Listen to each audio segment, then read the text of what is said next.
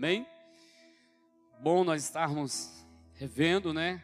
Essa semana aí tivemos as células e as células nós pudemos refletir, né, como estava a vida de Saul, que o homem escolhido de Deus, escolhido por Deus, com muitas qualidades, não é, queridos? Nós estamos esses dias, esses tempos, refletindo dentro de um tema que nós fomos chamados para, para o quê, irmãos? Fomos chamados para a excelência, amém? Fala para seu irmão, você foi chamado para viver a excelência. Agora olha para ele e fala assim: excelência tem tudo a ver com a motivação do nosso coração. Certo? E a excelência é nós darmos a Deus o melhor de nós. Por isso, aquilo que é excelente, o meu excelente é diferente do excelente do meu irmão, porque a palavra nos diz: tudo que vieres à mão para fazer, faze conforme as suas forças. O melhor que você puder, o máximo que você puder, com mais esmero, com mais dedicação. E isso inclui toda a obra que Deus nos mandou fazer, amém? Ser esposo, ser esposa, ser mãe, pai, filho, filha, funcionário público, patrão, empregado, empresário, empresária, comerciário. Tudo que nós fizermos para a glória de Deus, nós precisamos fazer o máximo, o excelente, que aquilo de acordo com as, o máximo das nossas forças, ok? E nós vimos semana passada sobre a vida de Saul, um homem que foi chamado por Deus para fazer excelente, primeiro rei de Israel, escolhido por Deus, confirmado pela nação, mas escolhido pelo Senhor. Um homem que era obediente aos pais, um homem que tinha um cuidado com o pai e com as pessoas e ter cuidado com os seus sentimentos. Alguém que não se deixava ferir, não se deixava se machucar, não estava nem aí, porque não é que ele não estivesse nem aí, mas ele não se deixava, ele era bem resolvido, sabia da sua identidade. Amém, queridos? Era alguém que sabia andar no caminho da honra, era alguém que não se deixava mover por questões mesquinhas, não era orgulhoso, era sincero, não era vaidoso, alguém que não se gabava por aquilo que estava acontecendo com ele. Teve a oportunidade de falar para o seu tio que tinha sido ungido rei, ele simplesmente não disse nada a esse respeito. Continuou em humildade, mesmo depois de ter sido ungido rei, ele ainda continuava cuidando dos bois do seu pai. Então era alguém que não se deixou inicialmente levar pelo sucesso. Mas eu queria que a gente desse uma olhada no fim da vida de Saul. Como Saul terminou? Saul começou muito bem. Saul começou escolhido de Deus e com todas essas características, e inclusive teve uma que a semana passada eu esqueci de enfatizar, que é o momento em que, como ele não era orgulhoso, ele é alguém que ouviu conselhos, ouviu conselho de pessoas humildes, ouviu conselho do seu próprio moço que cuidava, que andava com ele, era alguém que ah, buscava a direção de Deus.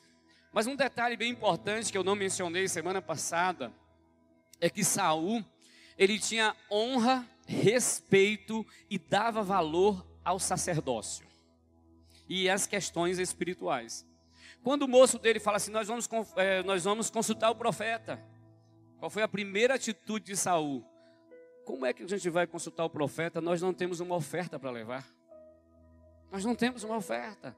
Nosso dinheiro acabou. A gente já está procurando as, as jumentas do meu pai aí há tantos dias e o dinheiro acabou.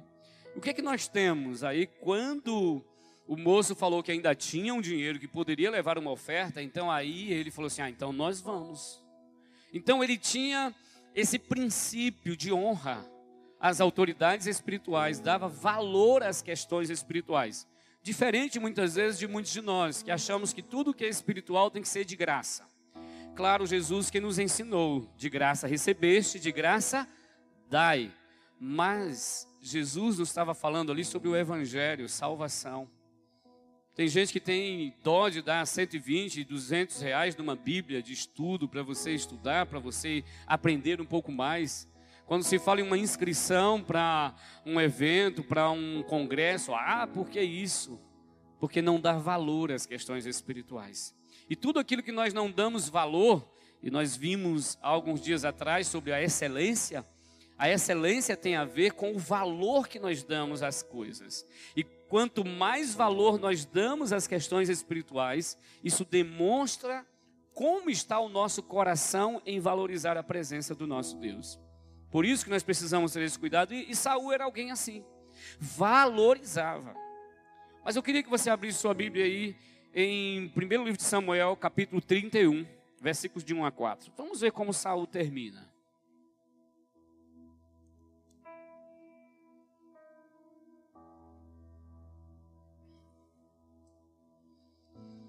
Como é que Saul então termina a sua vida? 1 Samuel, capítulo 31, versículos de 1 a 4.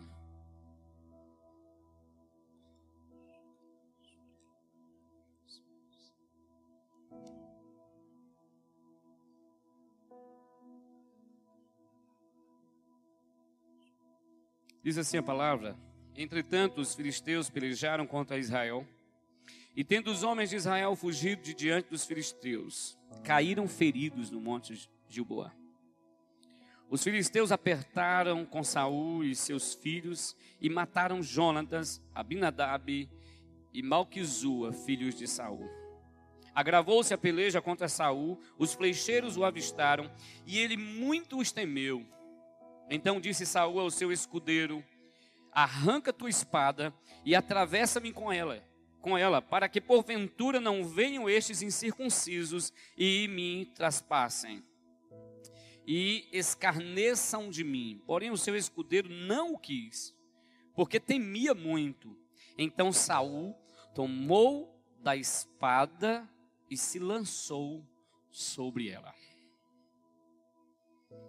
Como é que pode um homem escolhido por Deus com tantas características, um homem chamado por Deus para viver a excelência e que vivia a excelência, um homem com um coração temente a Deus, um homem com um coração de honra, um homem com princípios de família, que honrava o seu pai, um homem que ouviu o chamado de Deus e procurou fazer a vontade de Deus, terminar a sua vida com um suicídio. E é justamente sobre isso que eu queria que a gente falasse nessa noite, refletisse nessa noite sobre o caminho, sobre o processo de queda de Saul.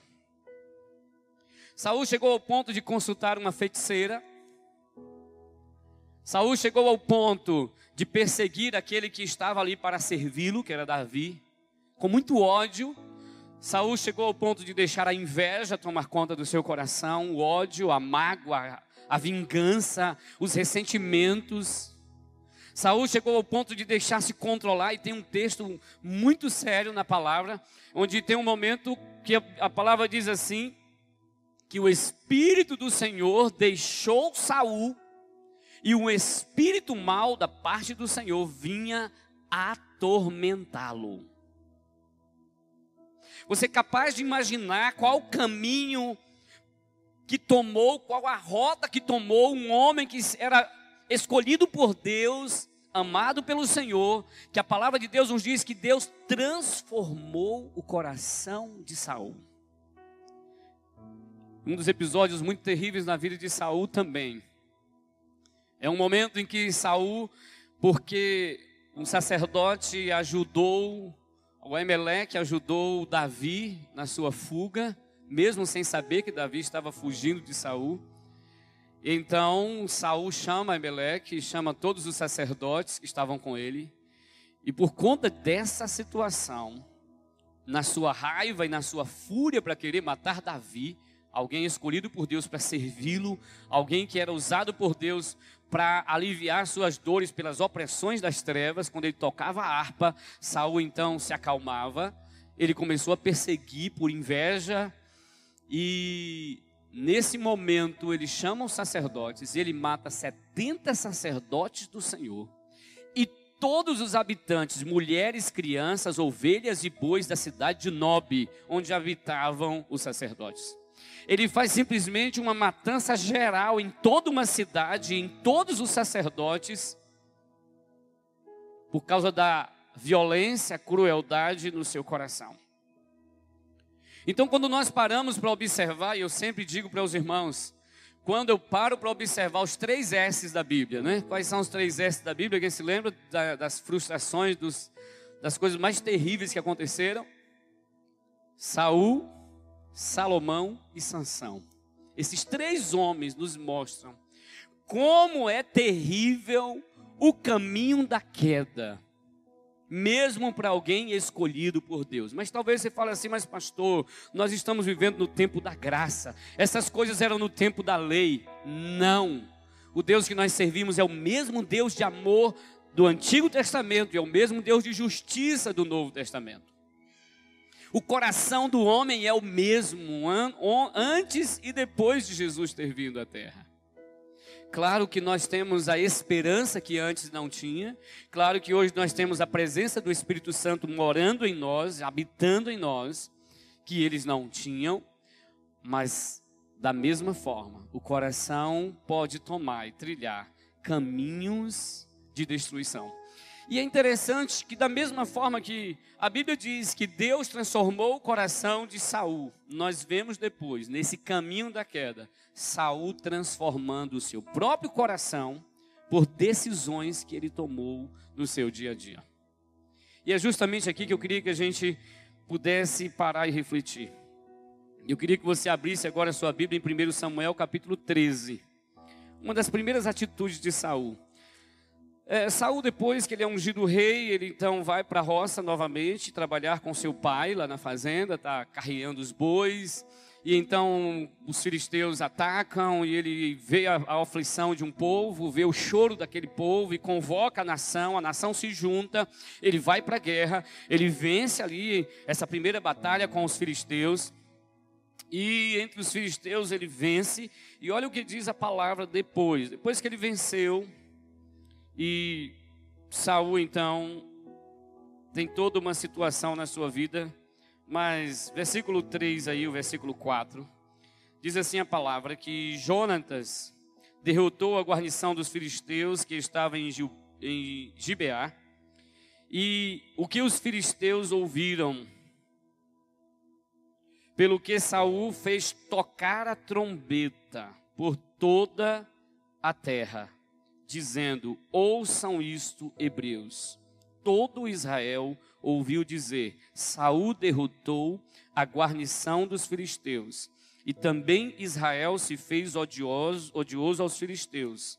Então o povo foi convocado para junto de Saul em Gilgal. Quando a gente olha para essa situação, e lá em, vai mais à frente um pouquinho lá no capítulo 15, versículo 12, uma outro, um outro ato de, de Saul, no capítulo 15, versículo 12, diz assim: Madrugou Samuel para encontrar Saul pela manhã, e anunciou-se aquele: Já chegou Saul ao Carmelo. E eis que levantou para si um monumento, e dando a volta, passou e desceu a Gilgal. Primeira coisa que Saul faz depois que ele vence com os filisteus, ele vence uma batalha, e depois Jonatas desfaz então a guarnição dos filisteus. O que é que Saul faz? Saul tocou trombeta. Saul, quando ele se, de, ele se depara de frente com o sucesso, ele tocou trombeta. Quando ele, como um rei, começa a se destacar, a ter vitórias, a ter sucesso, ele, ao invés de se humilhar diante do Senhor, ao invés de começar e chamar cada vez mais a presença de Deus para si, ele começou então a se mostrar. Ele manda tocar trombeta em todo Israel, de norte a sul, da sua conquista, que nem tinha sido dele exatamente, mas de Jonatas, seu filho, que tinha derrotado a guarnição dos, do, dos filisteus. E ele manda tocar trombeta, dizendo: Olha o que, que Saul fez, olha o que, que Saul fez. Em um outro momento, quando vai se encontrar, Samuel vai se encontrar com Saul, de onde Saul tinha vindo? Ele tinha vindo de uma cerimônia em que ele tinha reunido muita gente para inauguração de um monumento em homenagem a si mesmo. Diante do sucesso, nós precisamos ter cuidado para não tocarmos trombeta. Olha para teu irmão, para isso ficar bem claro para ele. Fala assim, meu irmão, em qualquer sucesso na tua vida, não toque trombeta. Naquele momento, o coração de Saul, que era um coração humilde, que era um coração quebrantado, que era um coração dependente de Deus, que era um coração que era que se humilhava, que pedia conselhos, que ouvia as pessoas. Agora, Saul era alguém que estava alimentando o seu coração, dando ao seu coração um alimento terrível de orgulho, que alimentava então o orgulho dentro dele. Essa tentação que está na minha vida, na sua vida, na vida de cada um de nós, a tentação de erguer altares para si mesmo, de querer elogios dos outros, de fomentar elogios para nós mesmos de buscar a glória que é somente do Senhor, de buscar em situações o, a, a, o reconhecimento, e isso alimenta o orgulho, e isso alimenta e escancara uma porta terrível. A porta de que se eu quero ser de alguma forma adorado, se eu quero de alguma forma ser elogiado, se eu quero de alguma forma ser reconhecido, isso demonstra uma lacuna, demonstra um vazio, demonstra algo que está faltando. Faltou paternidade, faltou viver paternidade de verdade. Naquele momento ele começa a se desvencilhar de uma paternidade e começa então a buscar essa autoafirmação, essa situação de querer dizer: eu sou o tal. Olhem para mim, olhem o que eu fiz. E começa então a buscar a valorização de si mesmo pelas suas realizações. Prestem muita atenção, queridos. Entendam uma coisa: isso aqui entrou no nosso DNA lá no Jardim no Éden. Não é um benefício só de Saul.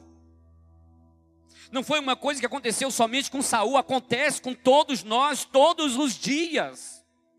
A grande questão é o que é que eu vou fazer diante do sucesso? O que é que eu vou fazer quando eu começo a perceber que eu estou gostando das trombetas? O que é que eu vou fazer? Como eu vou reagir quando o meu coração gosta dos elogios quando sai na porta e alguém diz: "Poxa, que palavra abençoada"? Ah, o meu coração, e eu preciso vigiar o tempo inteiro, não pelas críticas que eu recebo, mas as piores flechas são dos elogios que nós recebemos. E alguns deles muito envolvidos em bajulação. Então, para para pensar. Só que o nosso coração, desde o jardim lá no Éden, nós queremos então ser reconhecidos pelo que nós fazemos. E você vai ver ali a geração dos filhos de, de Adão, e aí começa a falar sobre a geração dos que fizeram. Fizeram instrumentos musicais, fizeram instrumentos, fizeram aquilo, fizeram aquilo, fizeram cidades, fizeram aquilo. Aí lá na frente vai dizer que depois de sete, começou-se a invocar o nome do Senhor. É uma tentação que está no meu e no teu coração. A tentação de tocar trombetas, a tentação de querer o elogio. O elogio não é ruim. Amém, queridos? Amém? Reconhecer o valor dos outros, reconhecer a capacidade, os talentos, os dons, é bênção de Deus. Mas o nosso coração é provado. E Provérbios vai dizer que a prata e o ouro são provados pelo fogo, mas o coração do homem pelos elogios que recebe. E Saul não soube lidar com isso. Saul não soube lidar quando ele enfrentou o sucesso, ele achou que era bom demais. Ele se deixou envenenar pelo sucesso, ele se deixou envenenar pelas, pelas conquistas, ele deixou-se envenenar pelos elogios, ele deixou-se envenenar. Cuidado com o teu coração. O caminho da queda, ele começa assim, sorrateiro não foi de um dia para o outro que Saul foi lá na cartomante, foi lá na feiticeira consultar. Não, não. Se a cartomante, nesse início aí, mesmo quando ele estava nesse auge, querendo elogios, tocando trombeta acima e abaixo, de norte a sul para Israel, ele mandou matar todas as necromantes, mandou matar todas as feiticeiras, ele mandou matar, porque era na lei, era assim. Só que depois, ele foi consultar uma. Entenda uma coisa, porque o caminho da queda é um processo. E nesse processo as coisas vão acontecendo um dia após o outro, um dia após o outro. Então Saul, ele, um coração tão abençoado por Deus, ele agora manda tocar trombetas. E nós muitas vezes somos tentados por palavras, por atitudes, buscamos reconhimento. Deus sabe que a minha alma, a sua alma, nós necessitamos de reconhecimento, sim, queridos. Mas a nossa vida não deve ser em função dos reconhecimentos. Ah, porque ninguém notou, eu fiz isso, fiz aquilo outro.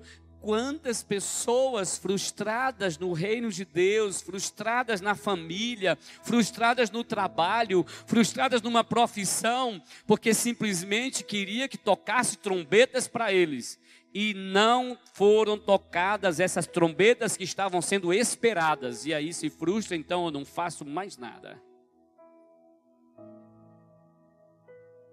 Saul, então, ele começa a tocar trombetas, começa a construir monumentos em memória de si mesmo.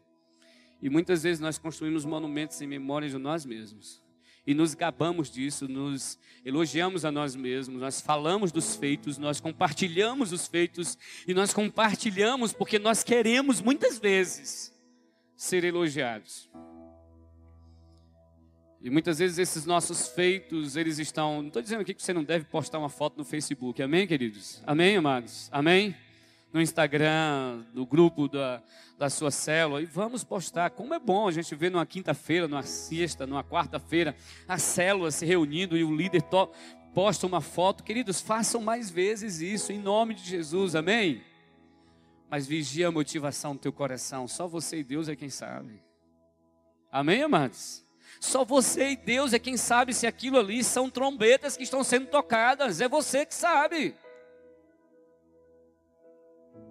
Deus é quem sabe a motivação do teu coração e você também. Então, de tudo que se deve guardar, olha para seu irmão de novo, repete esse versículo para ele, fala assim, ó, Provérbios 4, 23.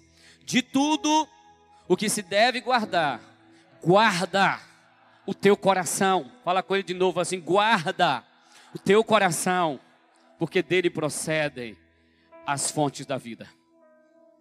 Então é neste propósito que precisamos guardar o nosso coração.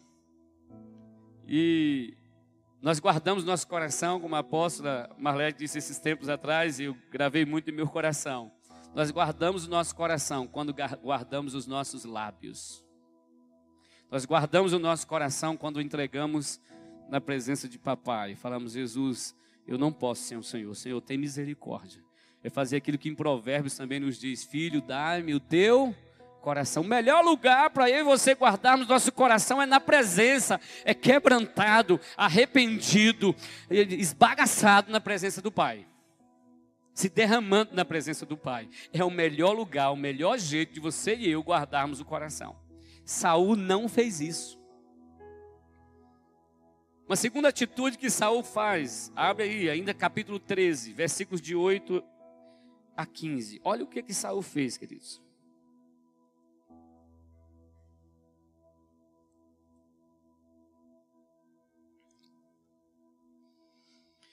Capítulo 13, versículos de 8 em diante, diz assim: Esperou Saul sete dias, segundo o prazo determinado por Samuel.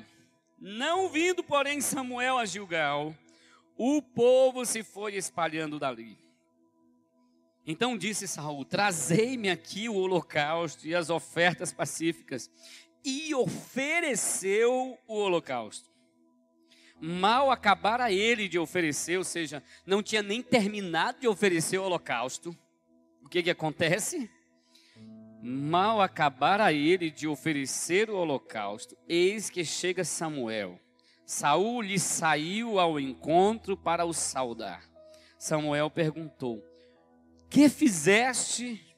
Respondeu Saul: Vendo que o povo se ia espalhando daqui, e que tu não vinhas nos dias aprazados, e que os filisteus já tinham se ajuntado em Micmas, eu disse comigo, agora, eu disse comigo, agora descerão os filisteus contra mim a Gilgal, e ainda não obtive a benevolência do Senhor, e forçado pelas circunstâncias, ofereci holocaustos. Então disse Samuel a Saul: procedeste neciamente em não, em não guardar o mandamento que o Senhor teu Deus te ordenou, pois teria agora o Senhor confirmado o teu reino sobre Israel para sempre. Já agora não subsistirá o teu reino. O Senhor buscou para si um homem que lhe agrada, e já lhe ordenou que seja príncipe sobre o seu povo, porquanto não guardaste que o Senhor te ordenou. Então se levantou Samuel e subiu de Gilgal a Gibeá de Benjamim. Logo Saul contou o povo que se achava com ele, cerca de 600 homens. Entende aqui a situação de Saul? Quando ele se defronta com o sucesso, ele toca trombetas. Mas agora quando ele se defronta com a impopularidade, o que é que ele faz? Porque as pessoas estavam saindo, as pessoas estavam indo embora, a célula estava esvaziando, a, a igreja de Saul estava esvaziando, as pessoas estavam indo embora.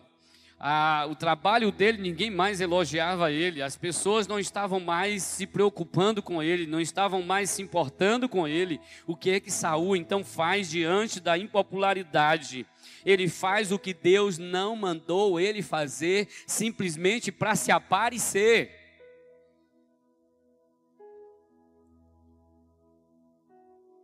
Ele faz o que Deus não mandou ele fazer, para se destacar. Ele diz assim: Eu tenho que fazer alguma coisa.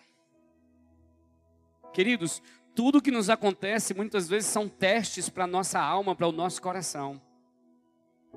O sucesso veio, ele não soube lidar com o sucesso. Veio então a impopularidade, as pessoas, os homens, os soldados começaram a ir embora e ele tinha, Samuel tinha marcado com ele, olha, daqui sete dias eu vou estar com você lá.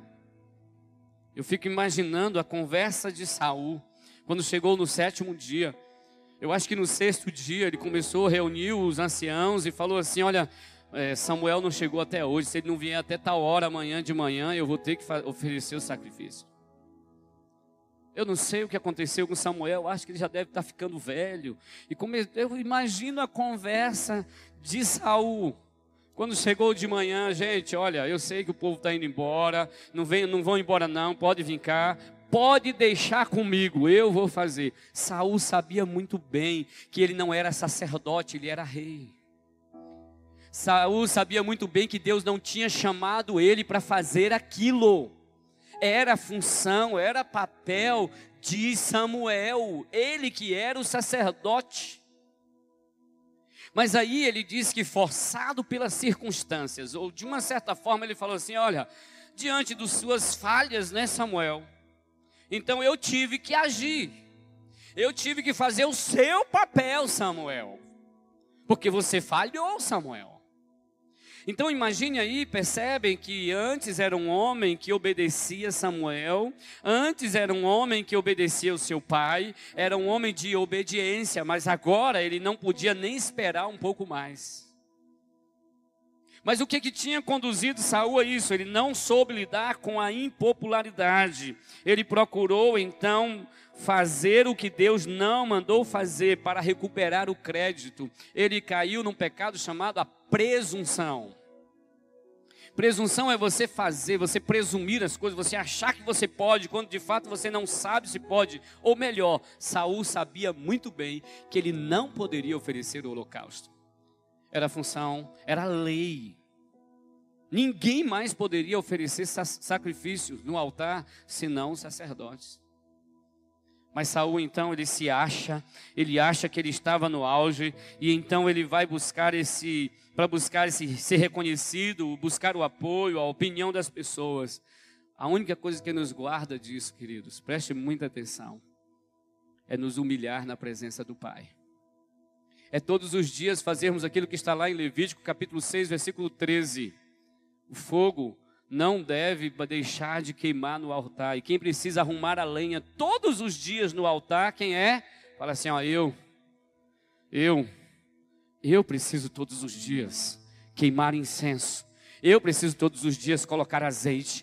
Eu preciso todos os dias me quebrantar. Quando Jesus chama os discípulos e várias vezes Jesus repete para eles: vigiai e orai, para que não entreis em tentação. Vigiar e orar. Vigiar o quê? Não é a vida do outro, não, amém, irmãos? Ei, não é ficar vigiando o que, que o outro está pensando, o que, que o outro está achando. Não! É vigiar o teu coração, é vigiar os teus pensamentos, é vigiar aquilo que você está alimentando na sua vida. Saul não vigiou, Saul então, diante dessa situação da impopularidade, Saul vai querer agradar mais uma vez as pessoas, mas pior que isso, ele age com presunção. Ele faz o que ele não foi chamado para fazer. E ainda com a desculpa de que o seu líder falhou com ele. Queridos, seus líderes vão falhar com você. Eu costumo sempre, esses dias nós tivemos um encontro para novos convertidos, amém? Quem estava no encontro para novos convertidos aqui, levante suas mãos. Eu gosto sempre, quando reúno os novos convertidos da igreja, eu falo assim, meu querido, eu vou te dizer uma coisa muito séria. Eu vou te decepcionar. Uma hora ou outra eu vou decepcionar você. Seja por uma falha minha, seja por uma impossibilidade minha, mas em algum momento, queridos, eu vou decepcionar você.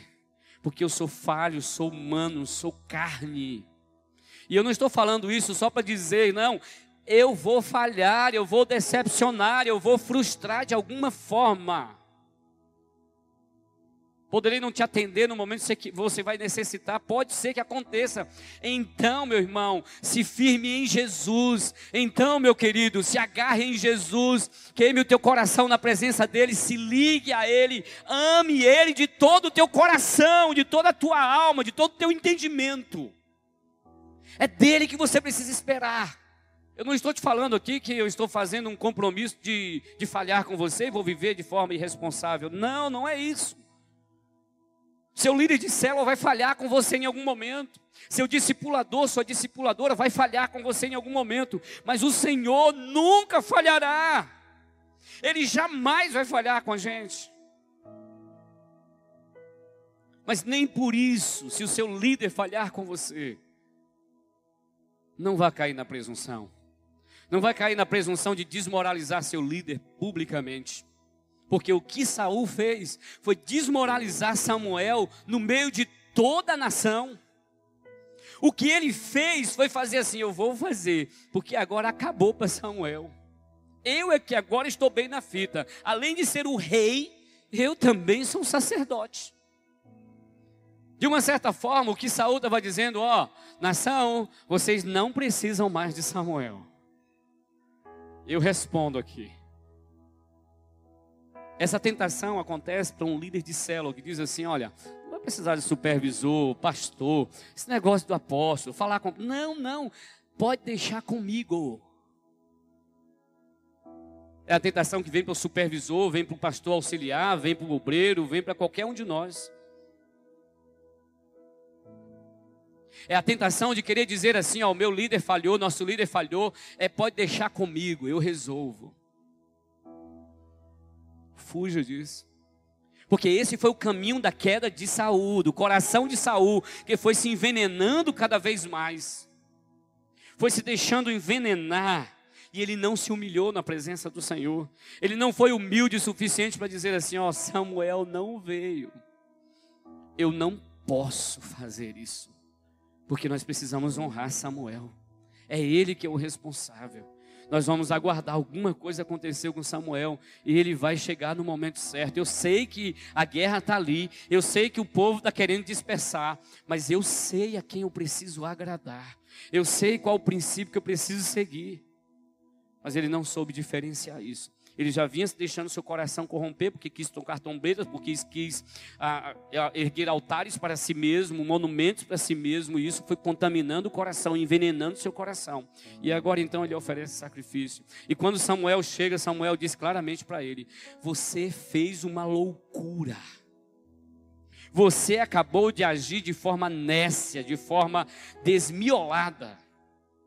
Em uma outra versão diz assim: que Samuel chegou para ele e falou assim: Saul, você está doido? Como é que você faz uma coisa dessas? Você não podia fazer isso, Saul. E ele então se justifica. E é justamente aí que vem a terceira atitude de Saul, diante de uma diante de uma ordem clara de Deus, de obedecer a palavra de Deus. Saul então toma a decisão de obedecer pela metade. Abra sua Bíblia aí, 1 Samuel ainda, capítulo 15. Nós já lemos de 1 a 4. 1 Samuel, capítulo 15.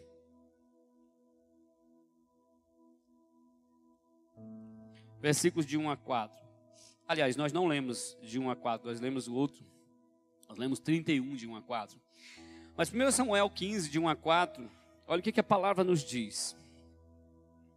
Disse Samuel a Saul: Enviou-me o Senhor a ungir-te rei sobre seu povo, sobre Israel. Atenta, pois, agora às palavras do Senhor. Preste bem atenção. Samuel chama Saul e fala assim: ó, preste muita atenção às palavras do Senhor. O que, que ele tinha que fazer, irmãos? Prestar atenção, porque era uma ordem. Samuel ainda chama a atenção dele agora, preste atenção. Assim diz o Senhor dos Exércitos: Castigarei Amaleque pelo que fez a Israel, ter se oposto a Israel no caminho, quando este subia do Egito.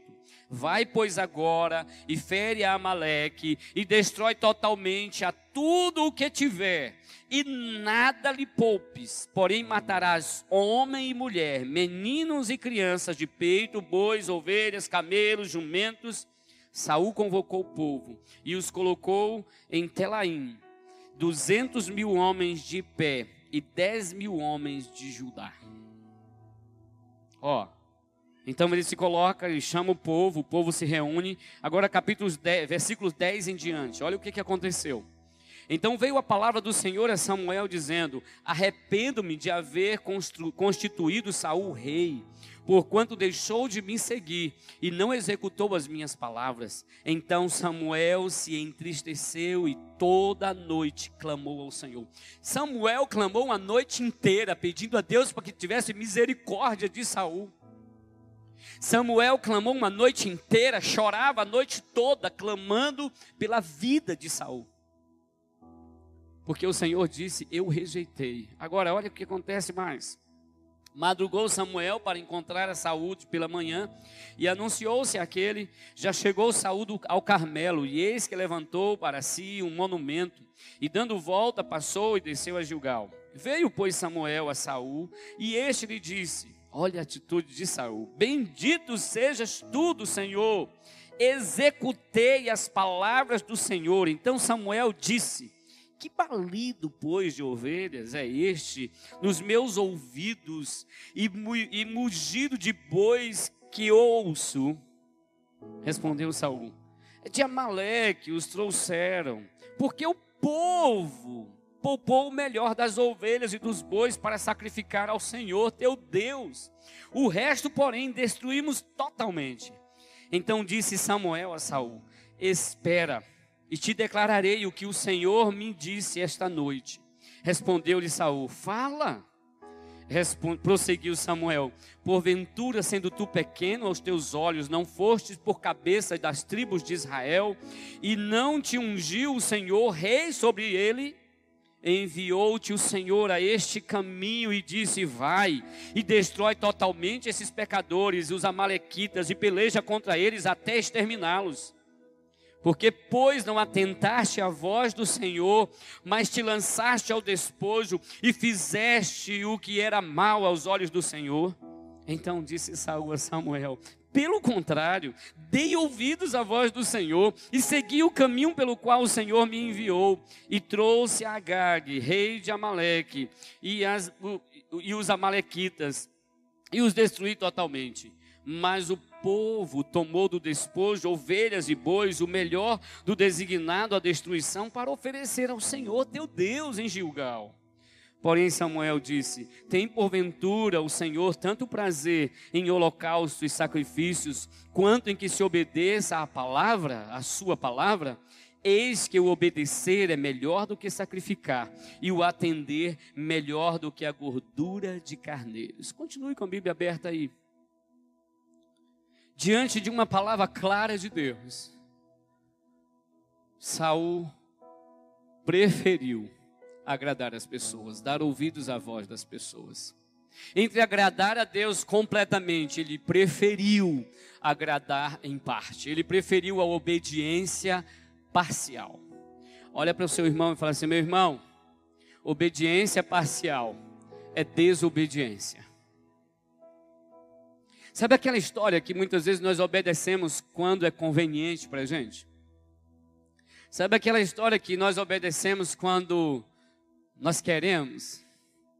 Sabe aquilo que nós muitas vezes falamos, ah, mas eu não estava com vontade, eu obedeço quando eu estou com vontade. Isso não é obediência. Toda obediência que não nos leva a matar o nosso eu é uma obediência parcial. Porque tudo que o Senhor nos pede para fazer vai matar a nossa carne. Tudo que o Senhor quer que eu e você façamos vai matar a nossa carne. Amém, amados? Amém? Ei, vai matar a minha carne, a sua carne, é obediência. Mas a obediência pela metade não, queridos. Obediência pela metade satisfaz a nossa carne. Obediência pela metade, ela faz com que a gente fique bem na fita. Porque qual era a razão ali? Saul foi chamado por Deus para matar todos, exterminar aquela nação, aquele povo. Porque aquele povo tinha sido rebelde contra os filhos de Israel na sua caminhada do Egito para a terra prometida. E aí Deus falou assim: agora que tem um rei, o rei vai fazer aquilo que eu mando. E Samuel chamou ele bem e falou assim: é uma ordem de Deus, Samuel. Saul, é uma ordem de Deus diante do desafio de obedecer ou não, Saul resolveu, tomou a decisão de obedecer pela metade e ainda pior ainda, se vangloriar, achar e se exaltar, dizer assim: Saul, Saul chegou e falou: Samuel, você viu que eu executei a obra do Senhor? Você viu que eu fiz exatamente o que o Senhor mandou? E aí Samuel olha para ele e fala assim: Mas eu estou ouvindo barulho de ovelhas e de gado. O que, que é isso? Aí ele vai colocar a culpa nos outros, aí ele vai se justificar, aí ele vai dizer que foram as pessoas, que foram soldados, que foram foi o povo que fez isso. Queridos, nós somos tentados sempre a querer agradar as pessoas. Também está no DNA da nossa carne. Você acha que foi porque que Adão comeu do fruto proibido? Para agradar Eva. Porque ali ele já tinha se deixado contaminar pela incredulidade. E desobedeceu. A partir dali, a nossa. Por que, que Deus diz para Adão e Eva assim: ó, o seu desejo será para o seu marido? Por que, que Deus estabeleceu e que a nossa carne humana passou então a viver querendo agradar as pessoas? Isso é a concupiscência da nossa carne, querer agradar a nós mesmos e querer agradar as pessoas, e assim nós desagradamos a Deus. Quantas vezes por uma questão de conveniência, para não sair mal na fita, para não sair, para não ser radical diante dos outros, nós negociamos valores e princípios de vida. Ou oh! quantas vezes diante da família nós simplesmente escolhemos o errado? Quantas vezes diante dos amigos ah, que são os amigos da faculdade. Ah, não, que são meus amigos lá do trabalho. Então eu não vou demonstrar aqui que eu sou crente, que eu sirvo a Deus, que eu faço esse negócio de quarto de escuta, que eu tenho um discipulador, que eu preciso falar sempre a verdade, que eu preciso ter cuidado com o que eu falo, com o que eu canto. Eu preciso ter cuidado. Não, vou só beber uma bebidinha aqui, só para agradar as pessoas ao meu redor. Mentira! É um coração contaminado, é um coração envenenado pelo desejo de querer agradar os outros. E Saul foi deixando se contaminar o seu coração, porque diante da ordem clara da palavra, ele resolveu obedecer pela metade. Quantas vezes, e aqui entra uma questão muito séria, pecados conscientes. Faltou temor ao coração de Saul. Ele sabia muito bem o que devia fazer, mas ele fez consciente. E depois ainda se justificou, colocando a culpa nos outros. Porque o seu coração não estava mais quebrantado. Porque o seu coração não era mais humilde para ouvir conselhos nem ouvir correção. No momento da correção, ele sempre queria se justificar. Tem uma frase que eu vi o irmão Júnior repetindo já algumas vezes, e alguns pastores também já ouvi. Quem é muito bom em argumento é péssimo em arrependimento. Quem é muito bom em justificativas é péssimo no verdadeiro arrependimento. Saul optou por não ter um arrependimento verdadeiro. Saul optou por não ter um arrependimento completo. Saul quis obedecer pela metade. Ele resolveu rejeitar a palavra do Senhor e ouviu a voz do povo. Ah, porque as pessoas querem assim. Então, nós, como líderes de célula, nós, como supervisores, pastores, obreiros, nós precisamos ter muito cuidado com isso. Às vezes vem situações em que Deus nos dá uma direção clara aqui como apóstolos na igreja, como pastores, como líderes, que o Senhor nos dá uma responsabilidade, passamos um comando para a igreja, ah, mas as pessoas não querem. E muitas vezes, como líderes, nós negociamos nossos princípios e valores, porque as pessoas não querem. Mas no fundo, no fundo, quem não quer sou eu como líder. No fundo, no fundo, sou eu que não quero me esforçar o suficiente para nos ajudar a entender o caminho que Deus tem para nós como igreja.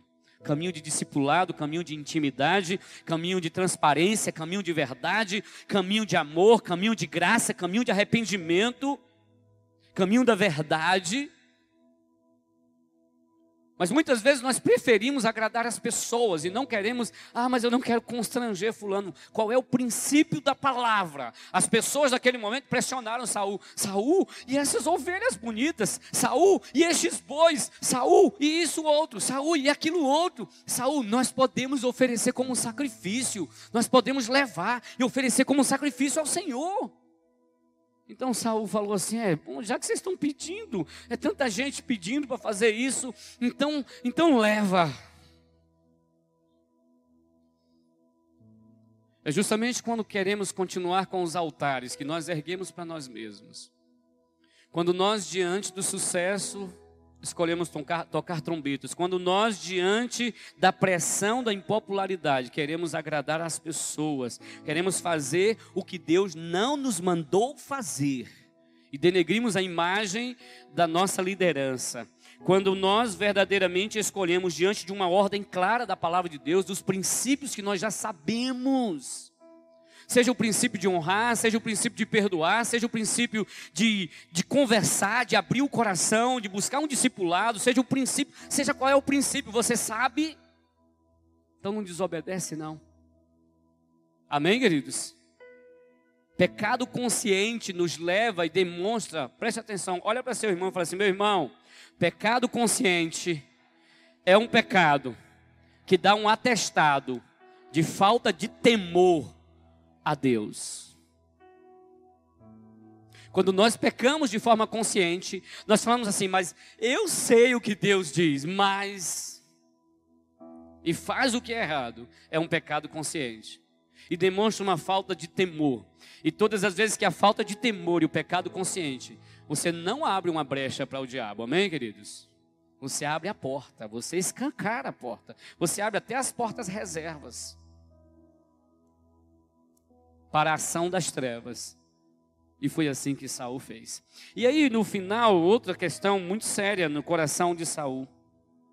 É quando ele então é confrontado, e aqui nós vemos, porém disse Samuel: Tem porventura o Senhor tanto prazer em holocaustos e sacrifícios, quanto em que se obedeça a sua palavra? Eis que o obedecer é melhor do que sacrificar, e o atender melhor do que a gordura de carneiros, porque a rebelião é como o pecado de feitiçaria, e a obstinação é como a idolatria e culto a ídolos do lar. Visto que agora para mim a palavra mais forte de Samuel para Saul, visto que rejeitaste a palavra do Senhor, ele também te rejeitou a ti, para que não sejas rei. O que é que Saul faz diante disso, queridos? Olha a resposta de Saul. Então disse Saul a Samuel: Pequei, pois transgredi o mandamento do Senhor e as suas as tuas palavras, porque temi o povo e dei ouvido à sua voz. Sabe qual é um grande problema aqui também? Saul começou a considerar a palavra de Deus palavras de Samuel. Aquilo que era palavra de Deus, Saul, porque o seu coração estava desobediente e começou a trilhar o caminho da queda, ele começou a achar que Samuel estava falando umas coisas que não era Deus que tinha falado para Samuel. Ele começou a julgar as palavras de Samuel e dizer assim: ah, ele chega aqui e diz para Samuel: Olha, é, pequei, pois transgredi o mandamento do Senhor e as tuas palavras. Não foram as palavras do Senhor, as palavras de Samuel porque temi o povo e deu ouvidos à sua voz. Agora, pois, te rogo, perdoa-me o meu pecado e volta comigo, para que adore ao Senhor. Porém, Samuel disse a Saul: Não tornarei contigo, visto que rejeitaste a palavra do Senhor. Já o Senhor já te rejeitou a ti, para que não sejas rei sobre Israel. E virando-se Samuel para sair, Saul o segurou pela orla do manto e este se rasgou. Então Samuel lhe disse: O Senhor rasgou hoje de ti o reino de Israel e o deu ao teu próximo, que é melhor do que tu. Também a glória de Israel não mente, nem se arrepende, porquanto não é homem para que se arrependa. Então disse Saul: Pequei. Agora, olha o nível de falta de arrependimento, de quebrantamento que o coração de Saul chegou. Diante do confronto, diante do que Samuel falou com ele, qual foi a atitude de Saul, irmãos? Diante de um confronto de Samuel, a atitude de Saul foi: "Ô oh, Saul, ô oh, Samuel, Honra-me, porém, agora diante dos anciãos do meu povo e diante de Israel, e volta comigo para que adore o Senhor teu Deus. A preocupação de Samuel, de Saul, não era em agradar o coração de Deus. A procuração, a, pro, a preocupação de Saul era de continuar consertando o altar de honra a si mesmo. A preocupação de Saul aqui era ser honrado diante das pessoas. A preocupação de Saul aqui era o que os outros iam falar dele. A preocupação aqui era o que, que os outros iriam falar dele se Saul não, se Samuel não fosse com ele. A preocupação dele aqui era como é que vai estar a minha imagem nos jornais. A preocupação dele aqui era como é que vai sair a foto lá no Instagram, como é que vai sair a minha foto, que notícias vão ser colocadas lá no Furo 31, no Correio da Bahia. Qual é a preocupação de Saul aqui agora era o que que a mídia vai dizer de mim? O que que as pessoas ao meu redor vão dizer? O que que os meus amigos vão falar? Honra-me diante dos anciãos. Ele não estava preocupado, ó, intercede por mim ao Senhor para que Deus tenha misericórdia de mim. Eu estou arrependido. Ele só fala assim: eu pequei mesmo, mas vem cá, vamos para o que interessa. Arrependimento fingido, arrependimento falso, arrependimento para querer simplesmente é, calar o profeta. Palavras fingidas de arrependimento. Cuidado, meu irmão, cuidado, minha irmã, cuidado nosso coração. Nós estamos vivendo um tempo de pandemia que é um tempo para que acorde a igreja. Se vocês acham que uma pandemia dessa Deus permitiu porque o mundo está fazendo as coisas de errado, ei, acorda.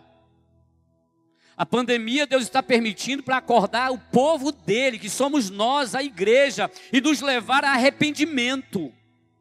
O mundo sempre foi o mundo, irmãos sempre se entraram na idolatria, na feitiçaria, nas orgias, já fizeram tudo que é mais de errado.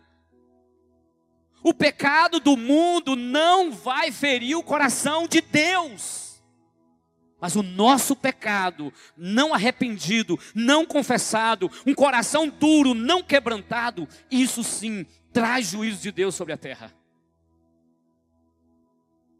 É o nosso pecado como igreja, é a nossa falta de posicionamento como igreja, é a nossa falta de amor ao próximo como igreja, é a nossa necessidade de querer agradar as pessoas e não nos posicionarmos como filhos do Deus vivo. Isso sim traz juízo de Deus. É o nosso posicionamento diante de uma política e nós vendemos os nossos princípios e valores por conta de política. São os nossos posicionamentos em que nós preferimos ficar feridos, machucados, guardarmos mágoas do que chamarmos e conversarmos e sermos transparentes. Preferimos fingir do que sermos transparentes. Nós negociamos princípios e valores. E o que, que acontece? Nosso coração, ele vai se envenenando e se afastando da presença do Pai. Muitas vezes nós comentamos, ah, Covid-19 é porque o povo realmente, o povo, mas não é o povo lá do mundo, é o povo eu e você, igreja, nós pastores, nós líderes, nós homens e mulheres de Deus, sacerdotes e sacerdotisas do Senhor, que precisamos nos arrepender, quebrantar o nosso coração e nos voltarmos para o Pai. Foi o que Saul foi o que Saul não buscou. Ele preferiu dar justificativas, ele preferiu persistir em querer ser honrado diante das pessoas. Aí talvez você fale assim: "Ah, mas eu não quero isso". Não, não. Não é esse tipo de honra. Muitas vezes nós somos honrados quando nós simplesmente queremos fazer do nosso jeito. Nós queremos satisfazer a nós mesmos. E nós queremos satisfazer o nosso ego. E Jesus disse: Se alguém quer vir após mim, negue-se a si mesmo, tome cada dia sua cruz e me siga. Seja profeta, seja profetisa do Senhor nesse tempo. O Senhor nos chama para nos alinhar na presença dEle.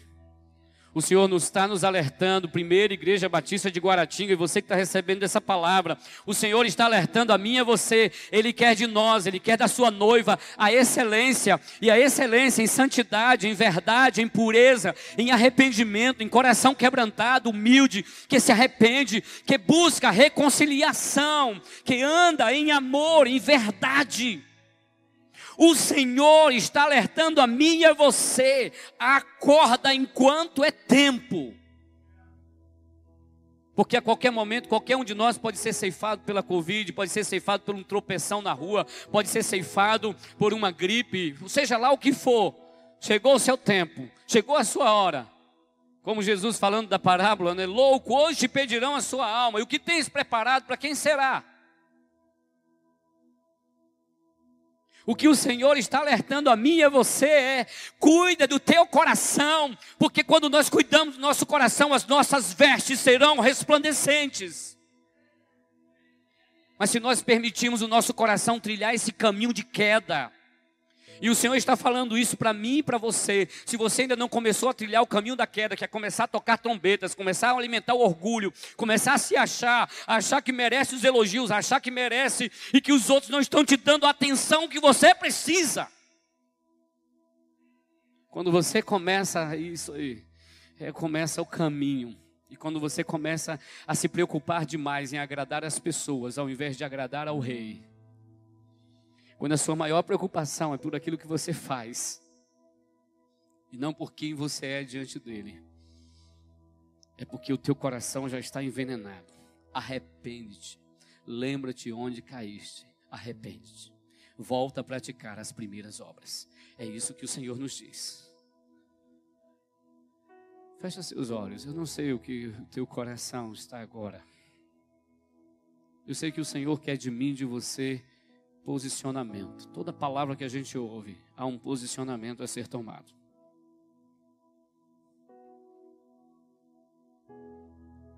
Davi, Saul negociou seus propósitos, porque deixou as concupiscências da carne, concupiscências dos olhos e soberba da vida tomar conta dele. Ele rejeitou a Deus e Deus o rejeitou.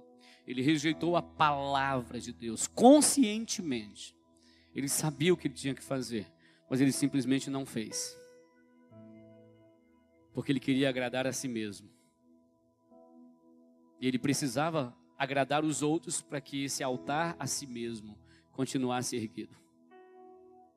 Um homem e uma mulher que quer agradar a Deus, esse altar precisa ser quebrado. É o altar da reputação, é o altar de querer ser o tal, de que merece isso ou merece aquilo. E o Espírito do Senhor nos chama a atenção como igreja. Esse é o tempo de quebrantamento.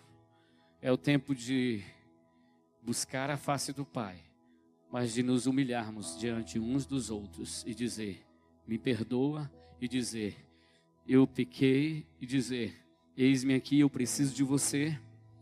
É quando nós vivemos a verdadeira palavra do Senhor, dos princípios que nós temos aprendido tanto. Nós dependemos uns dos outros.